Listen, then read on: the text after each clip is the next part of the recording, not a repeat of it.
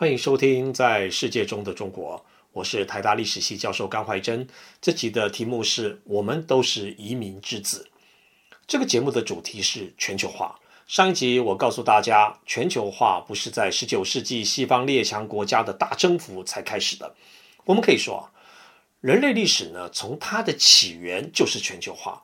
过去我们相信进化论，那么中国人是由中国的猴子变来的，这当然是个笑话。但我们的确相信有土生土长的中国人。二十世纪的考古学也在找这些土生土长的中国人的祖先。北京人是最有名的故事。一九二九年，在今天的北京发现了古人类的头盖骨，被称为北京人。这个头盖骨啊，后来遗失了，成为悬案。据说呢，这是五十万年前的人类。那这种古人类的化石呢，还发现了不少啊，名字我就不念了。但他们都不是今天中国人的祖先。我会这样啊，斩钉截铁地说，是因为从上世纪九零年代以后，分子生物学啊，通称 DNA 研究呢，给了我们新的学说，关于人类的起源与迁徙。我来介绍一下这个学说。这套 DNA 研究主张，现在地表上的人类共同出自一种人种，被称为现代人或智人啊，智慧的这个智。现代人最早是居住在东非，在距今十五万年到十万年前，这些东非人开始移出了东非。第一波的人数呢，可能只有两百人。以后的一段期间内，现代人一波又一波移出了东非。在其后的数万年到十几万年间，这种现代人遍布了全球。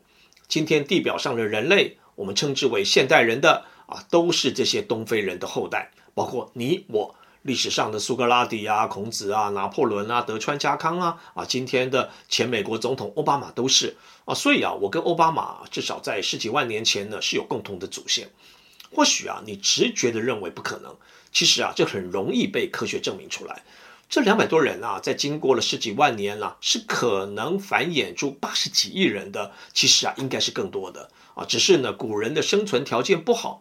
那至于为什么人种的差异如此大啊？最明显的是在肤色上嘛啊，这是在这十几万年间，基因呢发生了很多的改变。那 DNA 的研究呢也告诉我们，现代人在约三万年前呢才进入到中国，所以我说啊，北京人啊肯定不是中国人的祖先，那北京人呢也根本不是现代人嘛。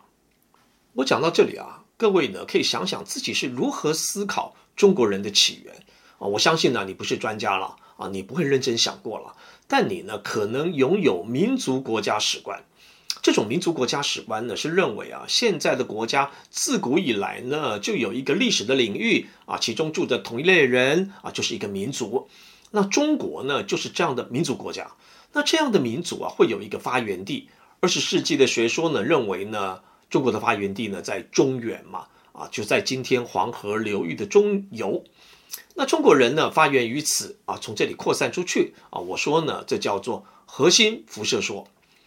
那但这种学说显然是错的啊。或许你也知道，上世纪的中国史的学者啊，包含考古学家，修正了这个核心辐射说，改为多元地域并立啊，或者说是满天星斗，也就是啊。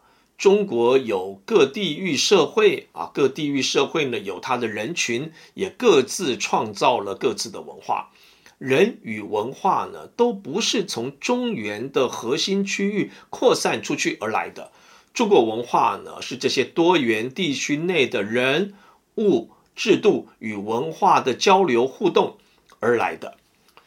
但上世纪九零年代以来的 DNA 研究呢，再给了我们新的认识，让我们知道呢，这些多元地域的人群是从中国以外的地区移入的，不是土生土长的。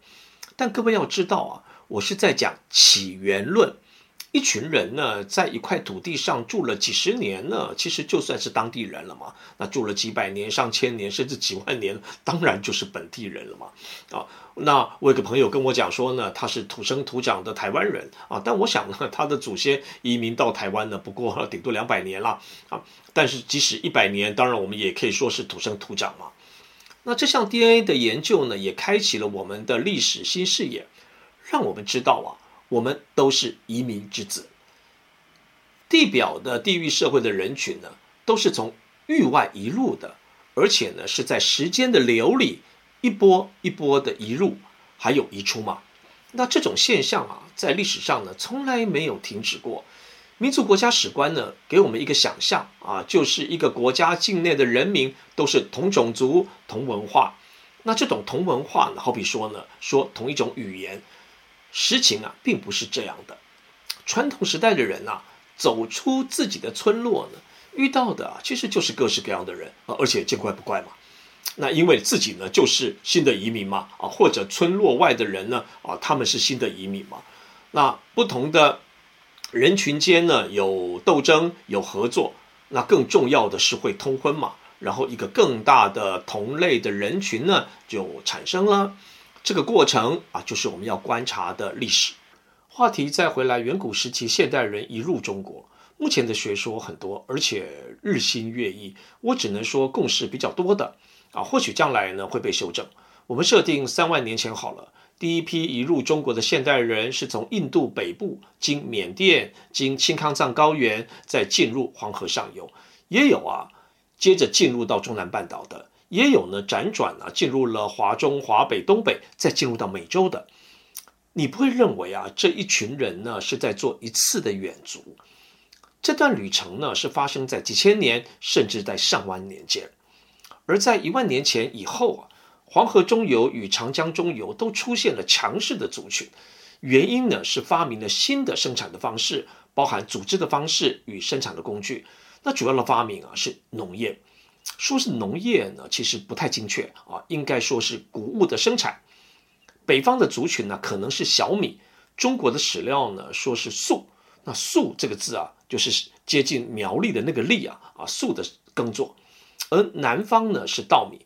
这两群人在向外扩散，北方的人群主要是向西来到了青康藏高原，而南方的人群呢，则往南进入了中南半岛啊，往东的则出海会来到台湾。通过考古学啊，我们知道了大概八千年前以后，中国各地呢都出现了文化地理区，其中一个啊被称为大粪坑，在台湾新北市的八里。这个文化地理区呢，包括了中国的岭南地区，就是福建、广东、广西。有学者认为啊，这个大粪坑的人群呢，是南岛语系的人。近年来，更有学者主张台湾是南岛语系的发源地，这是一个学术的论争啊。我不是专家，我不用在这个地方呢为各位断案。无论如何，所谓发源地，都不是说人啊从土地中蹦出来，然后这群人呢才开始向外扩散。到了四千年前，在台湾的人群向外扩散，人群会向外扩散呢？啊，大概都是因为拥有当时先进的科技。在此同时啊，他们所使用的语言呢，好比说南岛语啊，也会跟着扩散出去。但在这个时间点上啊，移民所到的地方呢，也不会是无人之地嘛。所以说呢，他们会跟当地的人群进行交流啊，不管是战争的、和平的。然后新的人群就会产生，也会产生新的语言。如果各位有了这种人类出东非的大移民的历史观啊，就可以重新思考中国人的起源。现代人进入中国肯定是从边缘，除了我前面提到的约三万年前从缅甸北上进入中国的人群之外，时代越晚啊，那这场大移民运动当中，人群从呃不同的路线，从中国的不同的方位进入中国的就越多嘛。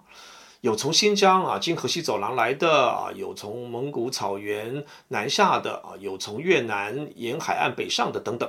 在距今六千年前啊，我们说的新石器时代开始了，中国开始出现各大文化地理区。其实啊，很大程度呢是对应了今天中国的各省。这些各文化地理区啊，是不同的移民团体所建构起来的。反而呢，是我们所说的中原区啊，主要在今天的河南省是最晚啊有大规模移民进入的。还有一个原因，从远古时期啊，中原地区啊是丛林沼泽之地啊，开发的难度是最高的。若你认为啊，在当时呢，这个平原呢是最容易开发的，那你就错了。古人靠山吃山，靠海吃海，住在山谷里啊或海边呢，其实是最容易讨生活的。所以说呢，进入黄河中游的平原地开发的人群呢，必须要拥有当时啊最先进的科技。至少有两类人，一类人可以称之为阿尔泰语系的人，另一类人呢，则是印欧语系的人。前者从内蒙古的东部啊，经辽宁、河北呢，进入了中原区；后者呢，则从河西走廊进入了中原区。